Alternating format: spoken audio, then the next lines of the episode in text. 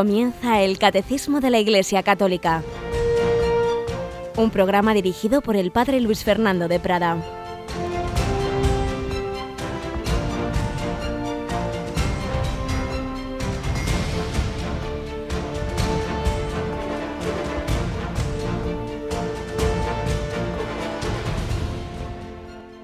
Buenos días, muy buenos días, querida familia de Radio María. Bienvenidos a esta nueva edición del Catecismo de la Iglesia Católica en este jueves 24 de octubre, lo cual implica varias cosas. Es jueves, día eucarístico, día sacerdotal, es 24, día que todos los meses en Radio María dedicamos a rezar muy especialmente por nuestros bienhechores, a agradecer tantas personas buenas que nos ayudan con sus oraciones, con su tiempo, su voluntariado y sus donativos.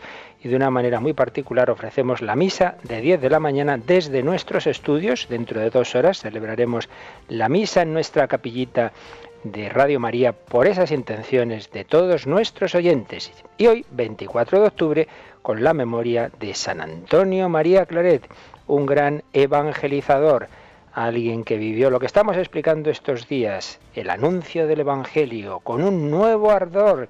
Precisamente el Evangelio corresponde a la misa de hoy, nos habla del fuego que Jesús vino a traer a la tierra. He venido a prender fuego al mundo y ojalá estuviera ya ardiendo.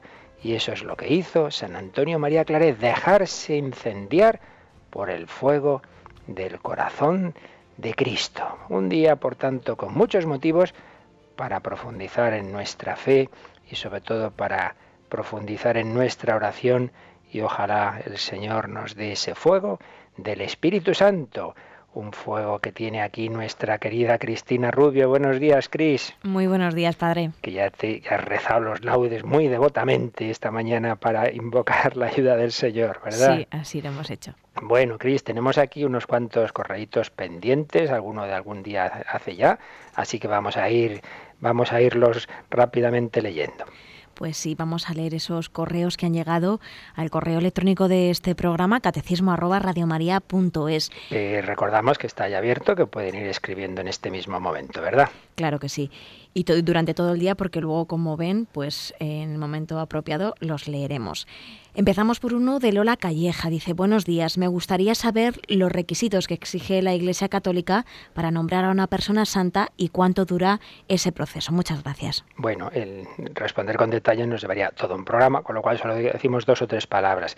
Hay dos grandes caminos para la canonización no es que sea, cuando decimos nombrar a una persona santa, lo que hace la Iglesia es declarar, primero, que esa persona está en el cielo, por tanto podemos invocarla con la certeza de que está ya en presencia de Dios, y segundo, declarar que su vida, al menos la última etapa de su vida, o su muerte en el caso del martirio, realmente ha sido ejemplar, ha sido heroica. Hay dos caminos. Uno, el propio martirio, es decir, cuando se demuestra simplemente que una persona ha muerto por odio a la fe, no por otros motivos, y con amor, perdonando, etcétera, es digamos el camino más rápido, la declaración del martirio. Pero lo que pasa es que la Iglesia, en ese caso, como en el otro que ahora diré, digamos, pide una confirmación a Dios de su propia investigación y esa confirmación es eh, un milagro, en el caso de la beatificación, y luego otro milagro para la canonización. Un camino, el martirio, y otro camino, la investigación de que la vida de esa persona ha sido modélica, ha sido al menos los últimos años, claro, porque puede haber sido un converso, haber tenido una etapa de su vida fuera de, de la fe o apartada de la moral, pero que al menos los últimos años de su vida han sido heroicos. Entonces, se inicia un proceso cuando ha habido fama de santidad es decir, cuando entre las personas, entre el pueblo, había la fama, esta persona realmente es muy santa, por ejemplo, Madre Teresa de Calcuta, Juan Pablo II, era obvio que, todos, muchos pensábamos de su santidad. Entonces la Iglesia, al cabo de un periodo prudencial, inicia un proceso de investigación, primero en la propia diócesis donde vivió o murió esa persona y luego ya finalmente en Roma. ¿Cuánto dura? Eso es muy elástico porque hay tantos procesos que luego depende mucho de quién está moviendo ese proceso proceso. Eh, en fin, hay muchos factores. Pueden ser eh, siete a ocho años, como ha ocurrido con Juan Pablo II, o pueden ser a veces un siglo, porque hay causas que están ahí olvidadas y se van atascando. Es muy, muy relativo. ¿Qué más tenemos, sí, Cris? Pues tenemos el segundo correo que vamos a leer, que es de Roberto Tony Prat, y dice, buenas noches, días. Padre, le escucho todos los días desde casa y en dirección al trabajo. Dice, en estas horas tristes para España por la revocación de la doctrina Parot y la puesta en libertad que va a suponer de muchísimos terroristas y asesinos, me pregunto lo siguiente, ¿es posible perdonar a aquellos que sí sabían lo que se hacían y no han mostrado ningún grado de arrepentimiento? Gracias de antemano por su respuesta. Después dice una pequeña postdata. A mí me enseñaron que hay que perdonar si hay arrepentimiento, dolor por la ofensa o crimen cometidos y propósito de enmienda. Si no, no hay perdón posible. Bueno, eh, tema delicado, como todos sabemos. Primero hay que distinguir claramente, aquí hay muchos aspectos en este, en este tema. Primero hay que distinguir lo que es el perdón personal, que todo cristiano siempre debe ofrecer, de lo que es el sistema de justicia. Yo no voy a entrar aquí en una valoración de, ese sistema como tal, pero sí quiero que hay que distinguirlo. Y ponemos un ejemplo muy claro. Cuando Ali Azka atentó contra Juan Pablo II, Juan Pablo II desde el primer momento le ofreció su perdón y de hecho todos recordamos la escena impresionante de Juan Pablo II hablando con Ali Azka en, en la celda, en la cárcel en la que estaba, y abrazándose, etcétera. Entonces hay que distinguir, pero Juan Pablo II no dijo eh, que se vaya a la calle, no. El sistema de justicia italiano implicaba que una persona que ha querido matar, etcétera, pues tenía que estar en la cárcel, pues estaba en la cárcel. Es decir, que distingamos eh, que son cosas distintas, que uno en su corazón puede tener una puede y debe tener una actitud de, misericordia, de, de compasión, y eso es una cosa, y otra cosa es que, que, la justicia, por buscando el bien común, tenga unas determinadas penas. Por tanto, una cosa no quita la otra.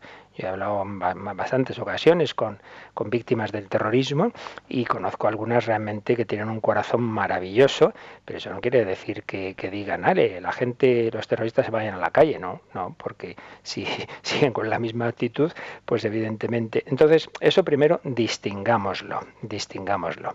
Eh, y luego, mm, todo cristiano debe, repito, en su corazón nunca albergar el odio. Esto yo se lo he oído, por ejemplo, a Irene Villa personalmente y también lo ha dicho en público muchas veces, que ella pensó, yo a quién hago daño si yo odio a, los que me, arrancaron media vida, ¿no? Me hago daño a mí misma. Pues eso no va a ninguna parte, pues pues el, odio no, no, no, genera nada bueno para uno mismo. Es decir, de mi parte yo no voy a concomerme, ¿verdad? Reconcomerme, como muchas veces eh, ocurre a quien ha sufrido cualquier tipo de daño.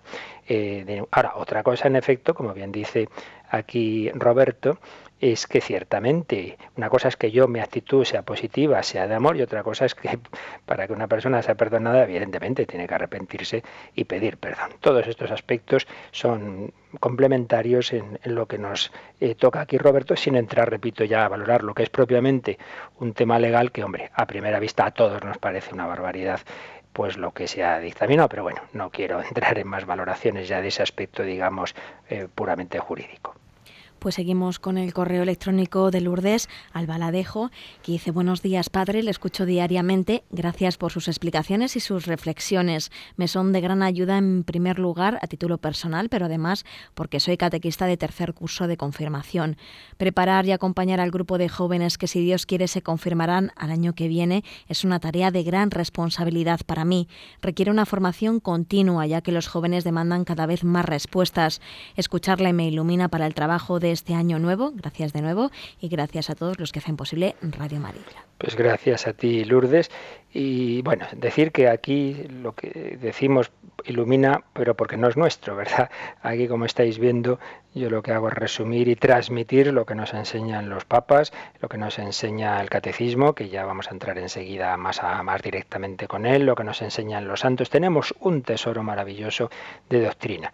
Y un pequeño comentario también, ya que, ya que Lourdes trabaja con jóvenes, y es que ese programa que lleva un servidor haciendo ya más de dos años, El hombre de hoy y Dios, viene a ser también la exposición de la doctrina católica, siguiendo un poco más de lejos, pero siguiendo el, el, propio catecismo, pero sobre todo eh, en personas más jóvenes o en personas mm, más alejadas de la fe, Lo digo porque para aquellos que tienen ese trabajo con jóvenes o con alejados puede a veces serle eh, más útil esos programas incluso que las reflexiones que aquí hagamos. Así que por si te sirven, pues ten en cuenta que tienes ahí ya recogidos una serie de, programas del hombre de hoy y Dios, que sobre todo los primeros los hacíamos pensando en esas preguntas de los jóvenes y de tantas otras personas que hoy día pues, pues no conocen muchos aspectos de la fe. Terminamos con el correo que ha mandado Ignacio Fernández. Dice, ser cristiano es encontrarse con una persona viva, Jesucristo resucitado. Es ese encuentro personal con la bondad y misericordia infinitas de Dios reflejadas en el Señor, el que transforma los corazones con la ayuda del Espíritu Santo y nos hace responder a su llamada cuando nos dice, tú sígueme. El catecismo nos va a presentar cómo hemos de recorrer con él ese camino que nos marca por medio de la fe, los sacramentos, la vida moral y la oración. Pero nosotros interiorizamos el catecismo para seguir al Señor, que es nuestra meta, una meta viva, una persona. Entender el cristianismo como un conjunto de normas es como el que en un puzzle solo ve las piezas por separado sin darse cuenta de lo que están representando. Lo que advierte Benedicto XVI es lo que debemos tener en cuenta, entender el cristianismo en Cristo y desde Cristo, no vaciándolo de él y dejándolo como un conjunto de normas carentes de sentido y de vida. Pues como siempre, Nacho nos ha hecho un resumen de estas últimas catequesis y nos ha explicado el por qué me he entretenido en estos temas previos, porque si hubiéramos entrado directamente en ver las partes del catecismo, como muy bien dice Nacho, puede ser eso, como ver las piezas del puzzle por separado. Pero hemos querido ver ese conjunto, todas esas piezas, lo que nos vienen a mostrar es esa buena noticia, es ese anuncio del Dios vivo hecho carne en Jesucristo que quiere ser nuestra felicidad, nuestra salvación es este carisma que hoy terminamos de explicar cómo se anuncia en la nueva evangelización, para ya la semana siguiente entrar a explicar cómo se formó el catecismo, qué partes tiene, etc. Pues vamos adelante con nuestro comentario de hoy.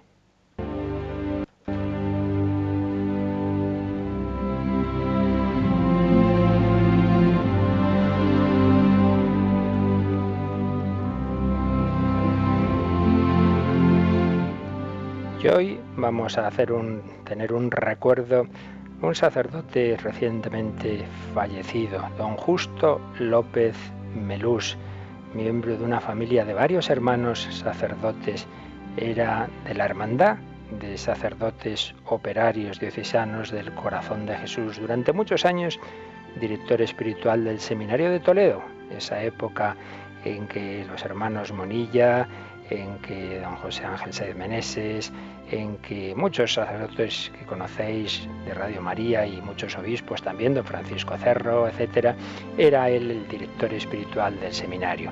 Luego ha estado muchos años en México confesando un santuario y los últimos ya prácticamente un año o dos de su vida estaba en Zaragoza. Yo hablé con él por teléfono no hace mucho, pero un cáncer fulminante lo ha llevado a la presencia de Dios. Y en Radio María tenemos una deuda de gratitud con él porque de sus libros, con sus hermanos, sobre todo de libros de las vidas de santos, nos aprovechamos mucho. Mónica Martínez en su programa Entre Amigos, pues suele tomar de un libro suyo esas semblanzas que, que iba escribiendo con, con uno de sus hermanos sobre los santos. Os encomendamos os pedimos en agradecimiento, porque ya digo, nos aprovechamos mucho de sus libros, de agradecimiento a don Justo, os pedimos una oración por él y vamos a leer alguno de sus artículos breves que escribía semanalmente para el Semanario Diocesano de Toledo Padre Nuestro, muy breves y por eso los llamaba pinceladas, de donde hemos tomado también el nombre de programas nuestros en Radio María. Vamos a leer alguna pincelada de don Justo.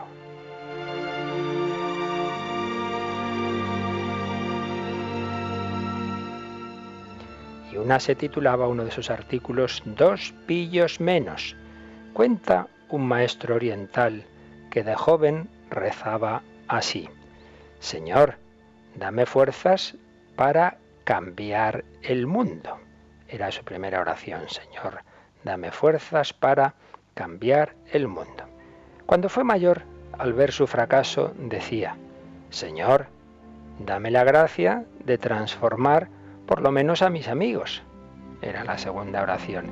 Después de pedir el cambio del mundo, cambiar a mis amigos. Y al final de la vida, al ver que nada había conseguido, su única oración era esta, Señor, dame la gracia de cambiarme a mí mismo. Tres fases de su vida, el mundo, los amigos, a mí mismo. Y comentaba don Justo, esta es nuestra primera obligación, arreglarnos, cambiarnos a nosotros mismos, sin olvidar que detrás de la primera está la segunda, preocuparnos de los demás. Dos amigos se lamentaban de lo mal que estaba el mundo. Discutían sin parar. Hasta que un día le dijo el uno al otro, seamos tú y yo los mejores y habrá dos pillos menos en el mundo. Pues podemos quedarnos con este mensaje para hoy. Seamos tú y yo mejores y habrá dos pillos menos en el mundo.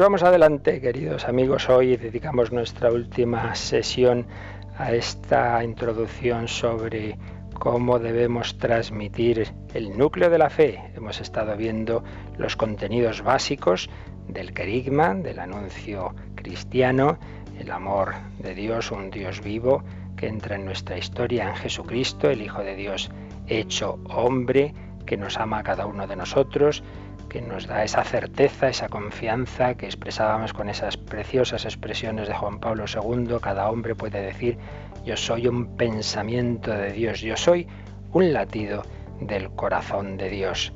Un Dios que nos ama personalmente, que nos ama con amor de amistad, que nos ama con misericordia, no porque seamos buenos, sino porque Él es bueno, sin merecerlo, perdonándonos una y otra vez, nos ama el Señor.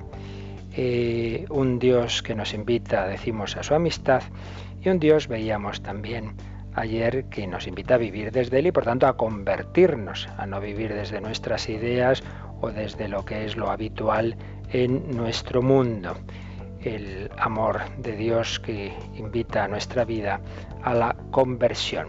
Y por supuesto una vida de amistad con Dios que está llamada a su consumación eterna. El anuncio del Evangelio implica ese anuncio también de la eternidad, de que tendremos todos un encuentro con Dios, una justicia. Hablábamos antes en una de las comunicaciones de la justicia o no justicia que hay en este mundo, más bien las injusticias que hay en este mundo, pues no nos podemos olvidar de que todos al final daremos cuenta a Dios. Y eso no tiene que angustiarnos porque, decía San Claudio de la Colombier, prefiero ser juzgado por Jesucristo que por mi misma madre.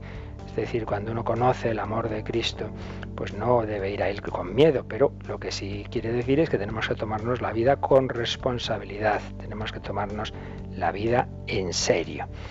Bien, esto es un poco lo que hemos ido viendo sobre el núcleo de la fe.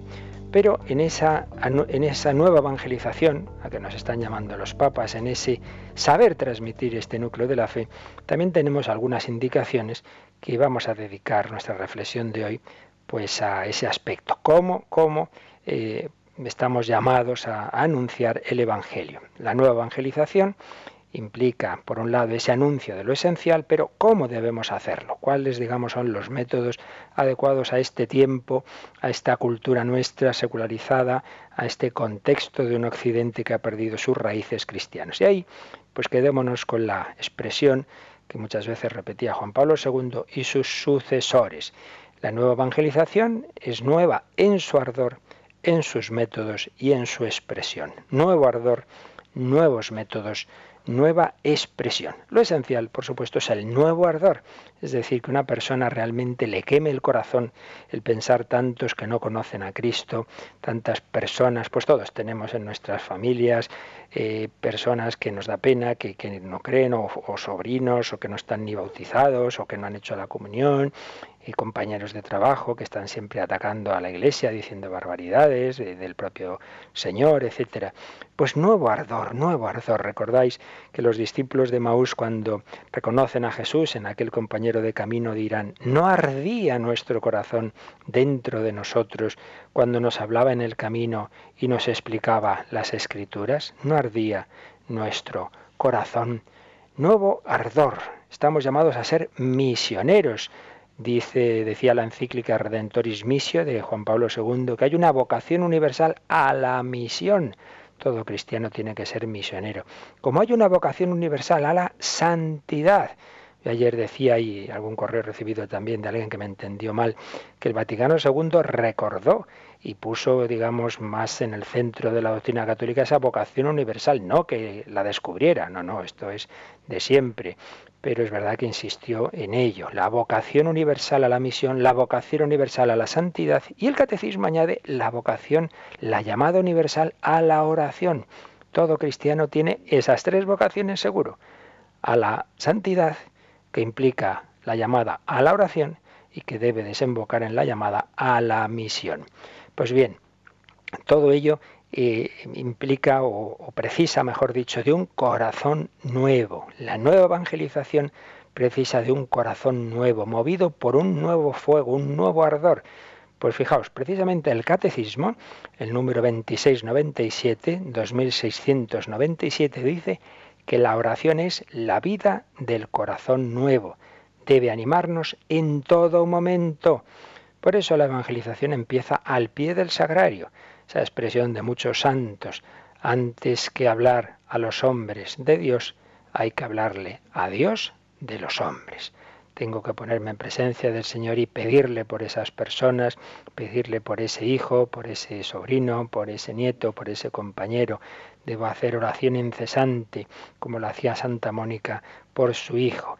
Pero además, haciendo oración, uniéndome a Dios, mi corazón va recibiendo su mismo espíritu como los apóstoles recibieron el Espíritu Santo en Pentecostés. Por tanto, nuevo ardor. ¿Y cuál, desde ese nuevo ardor, cuál es el principal camino que debemos seguir para anunciar el Evangelio a los demás? Pues mirad, antes que nada, el testimonio. Por supuesto, esto ha sido algo de siempre, pero muy especialmente necesario en nuestros días. Pablo VI un documento que ya citamos al principio de esta reflexión, es muy importante, la exhortación apostólica Evangelii Nunciandi, en el número 41, tiene una frase que luego se ha repetido mm, con frecuencia por los papas que le sucedieron. Decía así Pablo VI, el hombre contemporáneo escucha más a gusto a los que dan testimonio que a los que enseñan. O si escucha a los que enseñan es porque dan testimonio. Ciertamente, los papas que hemos vivido, Juan Pablo II, Benito XVI y ahora el Papa Francisco, se dan en ellos las dos cualidades. Les escuchamos a gusto porque dan testimonio, porque vemos en su vida en sus vidas que se lo creen lo que están diciendo. Pues así tiene que ser en todos nosotros. Antes de echar discursos, pues ante todo que intentemos vivir el Evangelio.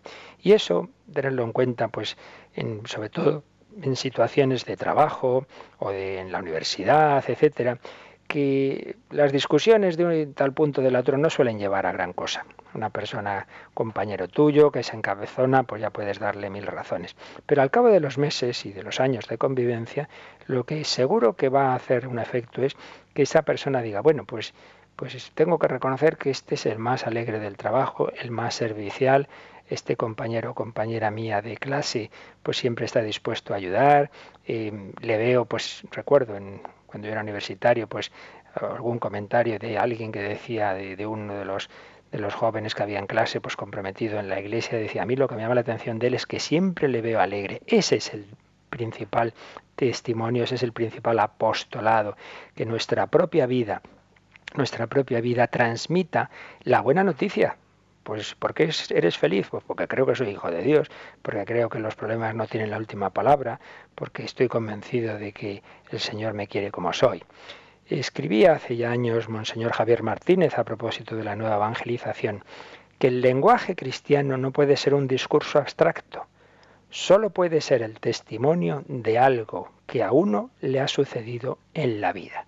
Yo no vengo a ti a darte una charla y a contarte teorías, sino te vengo a contar lo que me ha pasado a mí, que he conocido al Señor en Emaús, que nos lo hemos encontrado. No es una teoría, es un hecho pues también yo te vengo a contar que mi vida ha cambiado, que mi vida es más feliz, que con Dios en el alma vivo mucho mejor.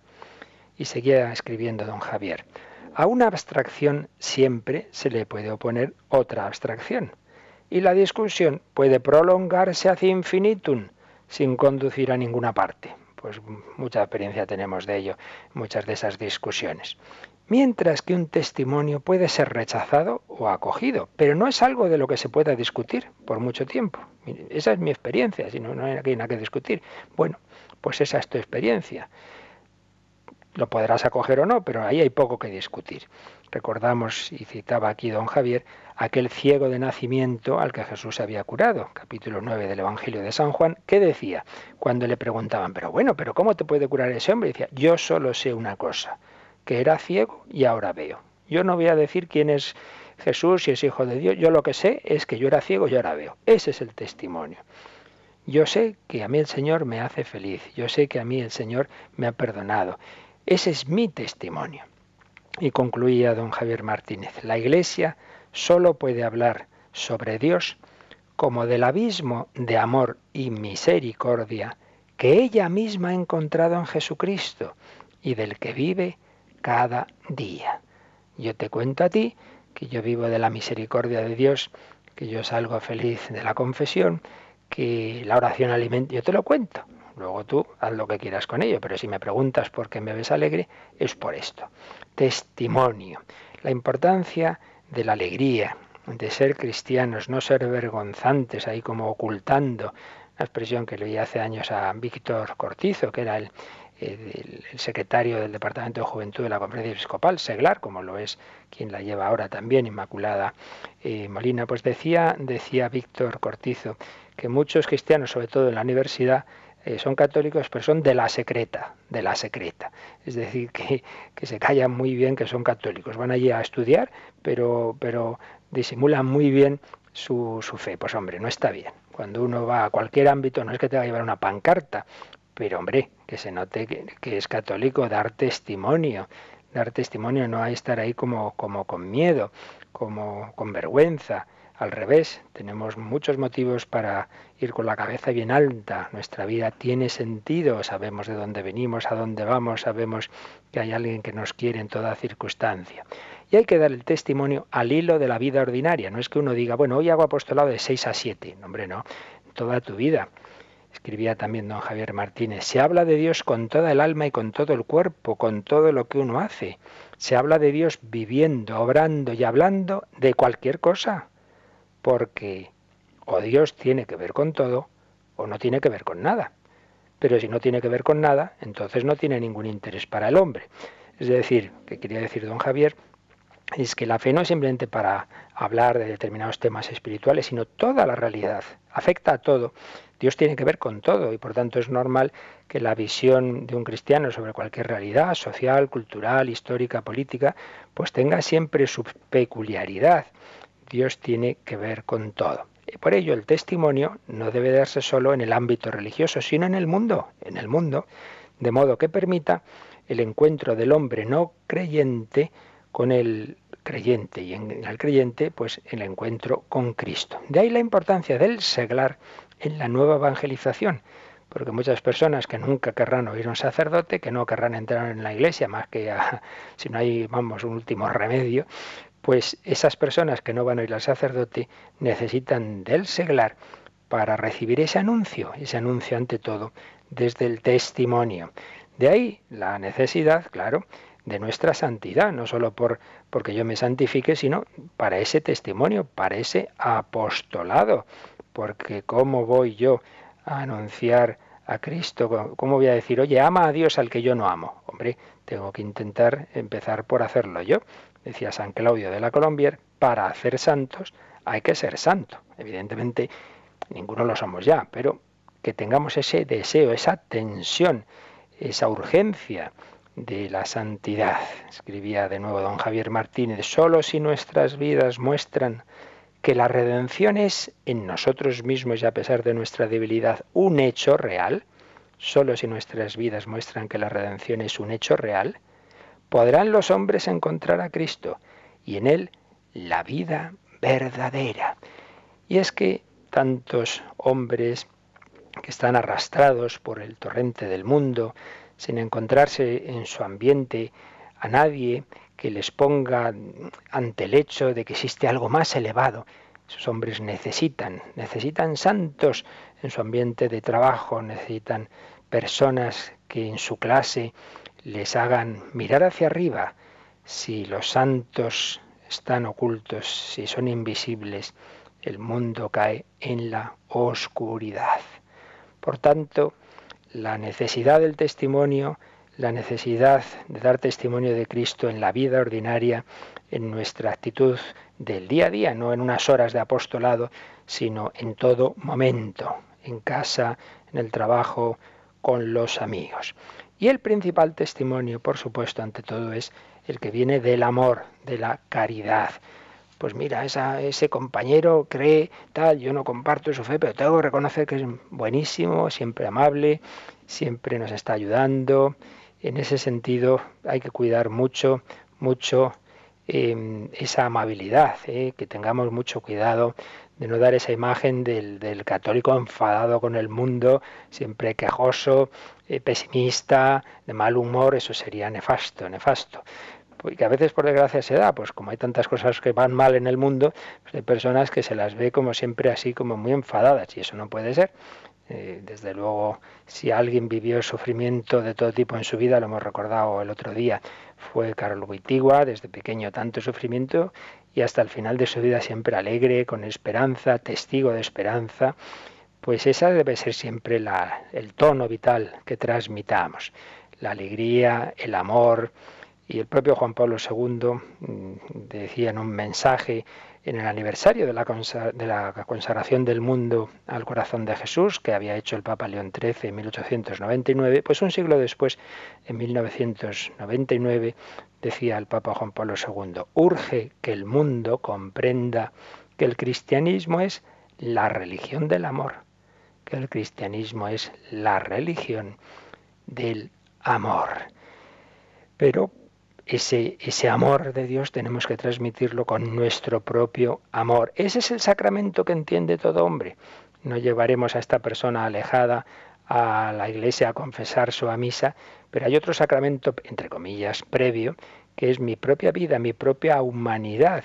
Por ejemplo, yo con frecuencia en la universidad pues llevaba a los jóvenes, muchos de ellos no creyentes, no practicantes, a un hospital psiquiátrico llevado por una orden religiosa o a, las casas de las misioneras de la caridad y veían con sus ojos lo que hace realmente la Iglesia, el amor con el más necesitado, con el más desvalido, llevarles a un hospital como el Cotolengo, es decir, esos lugares donde se ve, se ve, no, no teorías, no ideologías, no, no, mira, mira, mira con tus ojos quién está aquí atendiendo al que nadie quiere en nuestra sociedad, al más marginado. Y esto es especialmente necesario para tantos adolescentes que hoy día no han tenido una verdadera familia, adolescentes desarraigados, sin auténtica experiencia de amor, con experiencias familiares negativas. Pues cuántos profesores ven que los chicos están distraídos, que no prestan atención, pero claro, ¿por qué es? Pues porque tienen el problema en casa. Lo único que puede cambiarles el corazón es que un amor verdadero suceda en su vida. Tened en cuenta que hay jóvenes rebeldes jóvenes y no tan jóvenes, porque no se han sentido amados, porque en todas partes les han castigado. Entonces notan que el profesor o el catequista, pues que se alegra de si no van a clase, si no van a la catequesis, se creen malos porque creen que nadie les quiere. Recuerdo uno de esos jóvenes ya hoy día casado y muy bien, gracias a Dios, pero que era un buen pieza, un buen pieza. Y una vez en clase el profesor, así un, un poco en broma, ¿quién es el peor de la clase? Y él enseguida, yo, yo. Pues como que dicen, bueno, por lo menos voy a destacar siendo el más malo. Pues hay que amar, hay que amar también a, esa persona difícil, hay que tener con él una especial delicadeza, como Jesús especialmente se dirigía a los pecadores. Uno se convirtió viendo cómo un sacerdote trataba a los chicos en un campamento, queriendo a los más malos, comprendió que hay algo divino en ese amor. Juan Pablo II, al canonizar a San Claudio de la Colombier, nos decía, en el corazón de Jesús Dios enseña que la Iglesia debe ser siempre amorosa y sensible, nunca agresiva ni opresiva. Y es lo que estamos viendo todos los días en el Papa Francisco, ese estilo de caridad. Por ello, insistimos, el principal apostolado, la principal evangelización no es ponernos muy serios y dar unas charlas, que hay que hacerlos, y aquí está un pobre servidor haciendo lo que puede, pero que ante todo es la caridad, ante todo es el testimonio de amor. En cualquier caso, vamos a hacer una pausa para pedir al Señor en este día de, de San Antonio María Clare ese fuego del Espíritu, ese deseo de evangelizar. Lo vamos a hacer escuchando una bella canción de un grupo juvenil de la diócesis de la joven y fervorosa diócesis de Getafe.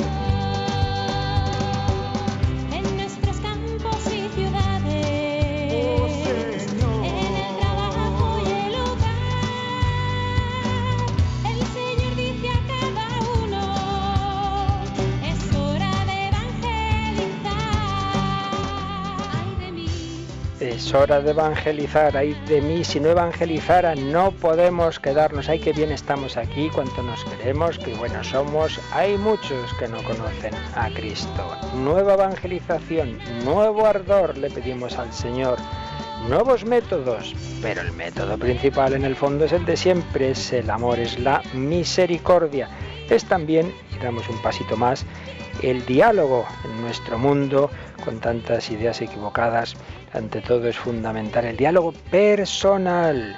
Uno de los sínodos extraordinarios que hubo para Europa tenía en su documento final esta expresión. Hoy, como siempre, es de gran importancia el testimonio personal y la relación con corazón abierto de hombre a hombre.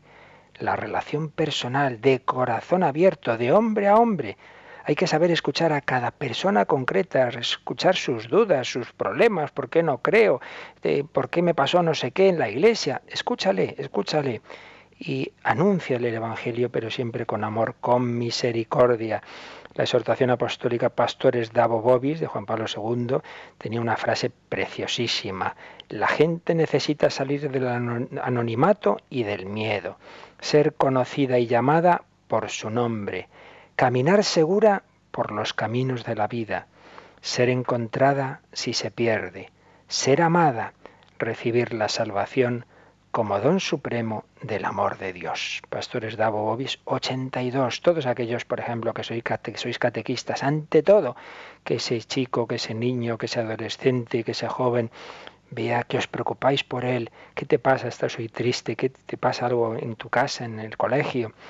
Una postura, por otro lado, cordial y flexible. No hay que confundir la firmeza en los principios, no tengáis peligro con un servidor de toda la vida, gracias a Dios, ha tenido esa formación de que siempre tenemos que seguir el magisterio de la Iglesia, pero no confundir eso con la aspereza, con la rigidez, con ese tono que a veces tenemos autoritario e impositivo. No podemos, nunca, pero menos en nuestro mundo, hablar así.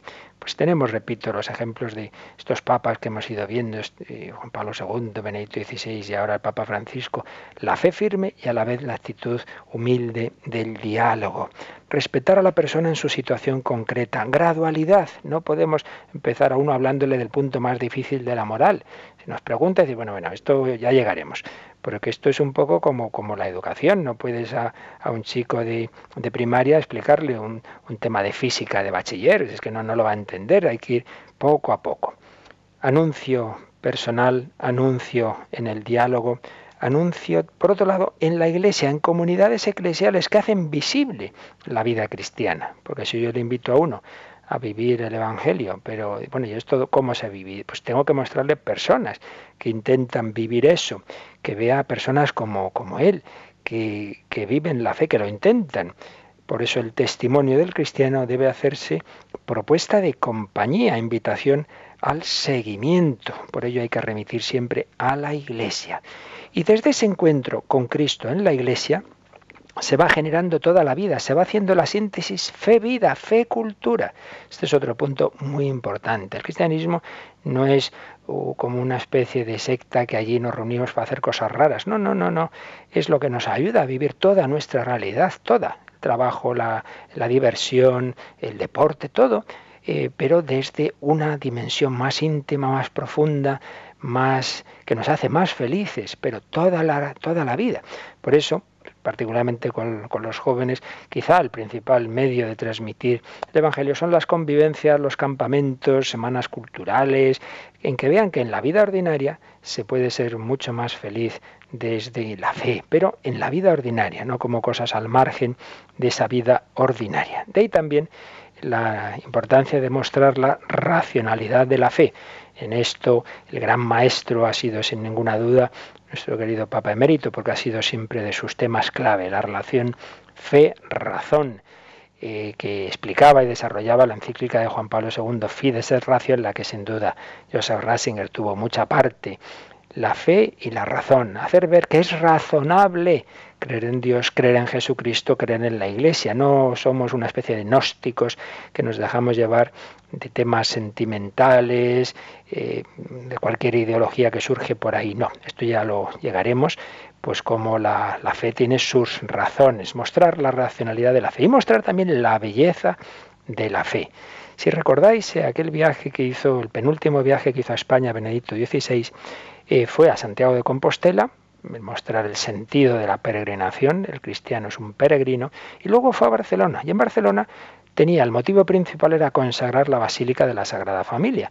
Pues ahí vemos la belleza de la fe, como un autor, como un arquitecto profundamente católico, de hecho está su proceso de beatificación instruido, Gaudí, pues cómo plasmó en el arte moderno maravillosamente, es impresionante esa basílica, es toda una catequesis, como eran las catedrales medievales, pretendían ser eso también, una catequesis en, en, imágenes, tantas personas que no sabían leer, pero veían esas imágenes, pues Gaudí también hizo como la catedral contemporánea, la belleza de la fe. Pero fijaos que el Papa Benedicto XVI añadió una visita a un centro de atención a personas, creo recordar, discapacitadas, como también en la JMJ de Madrid tuvo una visita semejante. Pues veis los dos aspectos que hemos tocado hoy.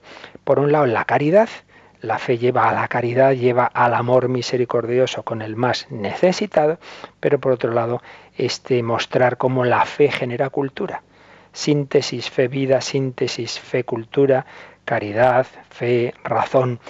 La vida cristiana que es respuesta a todas las dimensiones más profundas de toda la vida humana. Pues esto es así como unas pinceladitas de cómo estamos llamados a transmitir el Evangelio, a transmitir la buena noticia. Y podemos terminar esta exposición de esa forma de anunciar pues con el, el párrafo final o de los párrafos finales eh, de ese documento que siempre hay que volver a él, porque ya he dicho muchas veces, la autoridad de los papas, naturalmente solo de quien está en este momento vigente, en este caso el Papa Francisco, pero sus, su magisterio, sus documentos, ahí quedan, no para que los que dejemos en un cajón, sino para volver a ellos. Y un documento de Juan Pablo II muy, muy sugerente y, y actual es con el que concluyó el jubileo del 2000, Novo Milenio Ineunte, porque precisamente ahí planteaba, digamos, como el programa pastoral de la Iglesia en el tercer milenio, algo que sigue totalmente vigente. Y escribía allí, he repetido muchas veces en estos años la llamada a la nueva evangelización. La reitero ahora, sobre todo para indicar que hace falta reavivar en nosotros el impulso de los orígenes, dejándonos impregnar por el ardor de la predicación apostólica después de Pentecostés Hemos de revivir en nosotros el sentimiento apremiante de Pablo. Ay de mí si no predicara el Evangelio. Oíamos antes la canción sobre esta frase. Esta pasión suscitará en la Iglesia una nueva acción misionera que no podrá ser delegada a unos pocos especialistas, sino que implicará la responsabilidad de todos los miembros del pueblo de Dios. Quien ha encontrado verdaderamente a Cristo, no puede tenerlo solo para sí, debe anunciarlo. Pues nos quedamos con ese mensaje de nuestro queridísimo Juan Pablo II, pronto ya canonizado. Quien se ha encontrado a Cristo no se lo puede guardar, debe anunciarlo. Y ahora nos va a recordar ese correo electrónico al que estáis escribiendo y podéis seguir haciéndolo y ese número de teléfono al que podéis también llamar para vuestras consultas, vuestras preguntas y después de oír ese recordarnos esos esos datos, pues esperamos vuestras llamadas escuchando otra canción que agradece al Señor haberle conocido.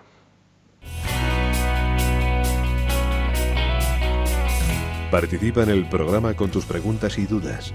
Llama al 91 153 8550. También puedes hacerlo escribiendo al mail catecismo arroba radiomaria.es. Catecismo arroba radiomaria.es.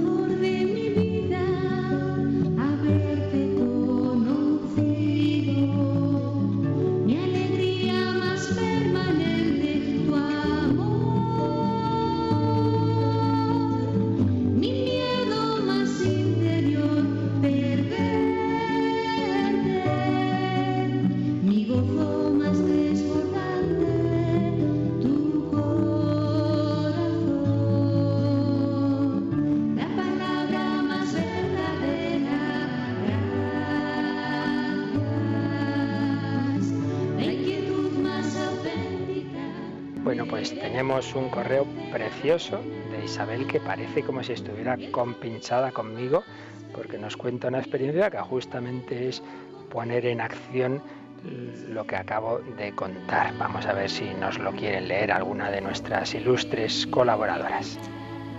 Pues sí, vamos a leer este email que la verdad merece la pena. Dice, buenos días a todos. Quería animar a los que se sienten apóstoles en su entorno porque yo soy tan torpe como ellos. Pero recordad que el Señor dijo, cuando vayáis a hablar, no os preocupéis de lo que vais a decir, porque yo pondré palabras en vuestra boca. Y hoy dice, puedo dar fe de que esto es cierto. He estado años sin haber entrado jamás en una discusión sobre ningún tema conflictivo de los que salen todos los días en el trabajo. No he puesto mi granito de arena creyente en ninguna reunión familiar y así en casi todos los ámbitos de mi vida. Me sentía incapaz y eso que me esforzaba por pensar qué podía hacer y qué podía decir la próxima vez, pero nada, mis esfuerzos eran inútiles. Sin embargo, ayer salía de mi trabajo para ir a desayunar y me encontré en la puerta a mis jefes y uno de ellos me dijo, mírala, siempre sonriendo, y el otro me preguntó, ¿Cómo lo haces para estar siempre tan feliz? El primero contestó por mí y dijo, Isabel es como yo, sabemos conformarnos con poco y esa es la receta para ser feliz. Yo, sin pensarlo, y aquí la mano del Espíritu Santo, le dije, habla por ti. Yo no soy feliz porque necesite poco, soy feliz porque lo tengo todo. ¿Recuerdas lo que decía Santa Teresa? Quien a Dios tiene, nada le falta. Pues ya ves cómo es verdad. Se le ensombreció la cara porque este hombre es uno de tantos a los que Dios se le escurrió de entre las manos cuando a punto de hacerse franciscano conoció a una chica comunista. El resto os lo podéis imaginar. Hoy dedica todo su tiempo libre a colaborar con la Cruz con la Cruz Roja y dice que su labor solidaria le llena la vida, pero hace años que toma ansiolíticos. Recemos mucho por ellos, porque sufren la ausencia de Dios en su vida de forma muy especial. Que paséis un buen día y que Dios os bendiga. Pues muchas gracias Isabel, ya digo, parece como si estuviéramos compinchados, porque es un ejemplo de lo que hemos dicho, que el principal testimonio es el que se da al hilo de la vida ordinaria. Le preguntan en un momento dado por qué está tan feliz y es el que ante todo se da por la propia vida. La ven alegre, la ven sonriente. Y también vemos esta persona que aparentemente le va bien, que está a gusto, pero como nos dice Isabel, pues no se ve que se ve que no le va tan bien, que internamente está inquieto, está ansioso. Pues todo el mundo necesita esa paz profunda que no te la dan tampoco las medicinas, sino que solo te la da el Señor. Son, es un ejemplo muy bonito de que todos podemos y estamos llamados a evangelizar y que no hace falta ser especialistas. Incluso pues puede ocurrir pues eso, como dice Isabel, que uno se vea torpe, que le da miedo, que no tiene, no, le parece que no sabe hacerlo. Por ello, no nos desanimemos nunca, tengamos eh, siempre esa esa, confianza en el Espíritu Santo, que esto no es una cuestión para especialistas, esto es una cuestión para todo y que ante todo viene de, de, nuestra propia vida, la alegría de nuestra vida. Yo estoy pensando, nos quedan unos minutines y como ya estamos terminando, eh, hoy terminamos este, esta parte de la nueva evangelización del carisma, vamos a escuchar un fragmento de una película que aunque ya me la habréis oído muchas veces en otros programas, pero para concluir, como resumen un poquito de ese estilo de la nueva evangelización, nos viene hoy muy bien. Esa película Pena de muerte que recoge un hecho histórico de ese condenado a muerte en Estados Unidos que eh, están acusados él y otro compañero de haber violado y matado a una pareja de novios. Él dice que no, que él no había sido, que fue solo su compañero. Una religiosa le, le cree, le intenta pues que, que le salvarla de la muerte, pero no hay manera. Entonces ya va a ser conducido al, al lugar en que va a ser ejecutado pero unos minutos antes tiene lugar este diálogo impresionante entre el condenado a muerte, interpretado por Sempen, y la religiosa, interpretada por Susan Sutherland, y veréis que es una, escena, un diálogo precioso de lo que viene a ser, de lo que estamos llamados nosotros a anunciar a cualquier persona, lo que viene a ser ese núcleo de la nueva evangelización, ese núcleo del querigma del que hemos estado hablando estos días. Escuchamos este diálogo de la película Pena de muerte. Ese chico Walter. Sí.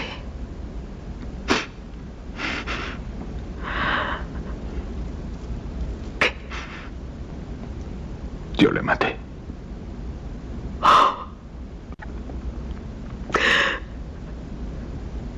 ¿Y Hope? No, señora. ¿La violaste? Sí, señora asumes la responsabilidad de ambas muertes. Sí, señora. Cuando bajaron las luces anoche me arrodillé y recé por esos chicos. Nunca lo había hecho.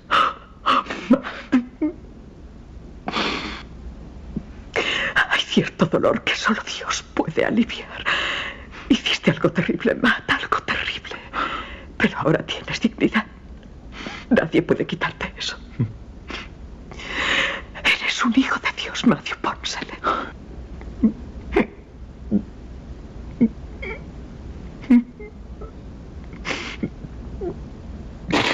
Nadie me había llamado hijo de Dios.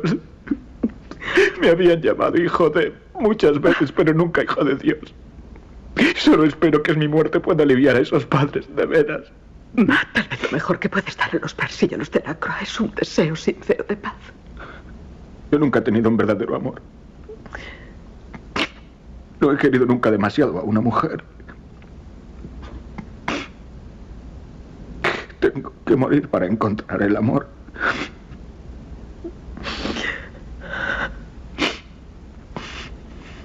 Gracias por quererme. Una escena impresionante. Fijaos, el hombre reconoce su pecado, su gravísimo pecado y delito, y la respuesta es tú también eres un hijo de Dios.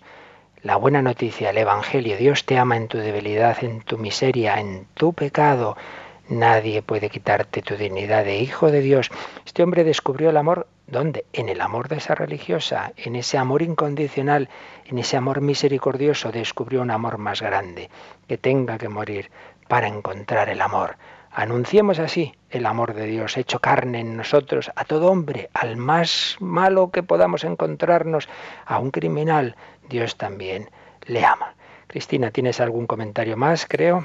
Pues tenemos un comentario de Sesta de Tenerife que ella pues quiere expresar que para ella la fe la hace estar siempre alegre a pesar de las contradicciones, cuando la gente empieza a ver catástrofes por la televisión, violadores, asesinos, ella siempre intenta ver el lado positivo y, y ella ve pues en la mano de Dios y en su fe el poder ver esa parte buena de las personas a pesar de, del mal. Qué bien, aquí todos vamos poniendo nuestro granito de arena en esta familia que es Radio María, también su último mensaje habitual, también de Pilar Chamorro, que hoy nos lo resume el programa en esas dos frases, ay de mí si no evangelizara y un cristiano triste sería un triste cristiano. Pues querida familia de Radio María, terminamos así estas exposiciones que hemos ido haciendo del querigma, de la nueva evangelización. El próximo martes comenzaremos ya a explicar qué es el catecismo, cómo se formó. Pero recordad que mañana tenemos a nuestro queridísimo padre Miguel Ángel Morán eh, haciendo una introducción a la parte cuarta del catecismo sobre la oración. El sábado, en esas repeticiones o, comentarios que hacemos a temas tocados en el catecismo, haremos, repondremos esa entrevista que tanto he ha tenido, que le hicimos a Tamara Falco Prisle, porque también viene a ser un ejemplo vivo de alguien que ha conocido el amor de Dios a través de la nueva evangelización. Podéis escuchar de 8 a 9 esa entrevista a los que no habéis podido oírla en otras horas. Y el lunes tenemos a nuestro querido Monseñor Munilla con su sexto continente. Y en un ratito, a las 10 de la mañana, celebramos la misa desde nuestra capilla de Radio María por los bienhechores.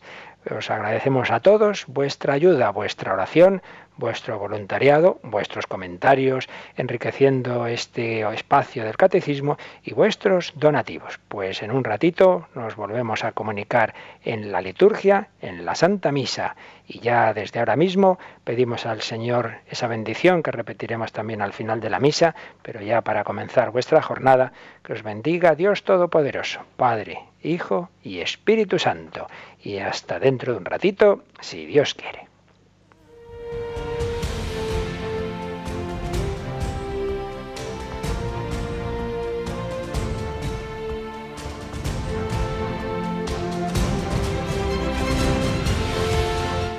Han escuchado en Radio María el Catecismo de la Iglesia Católica, un programa dirigido por el Padre Luis Fernando de Prada.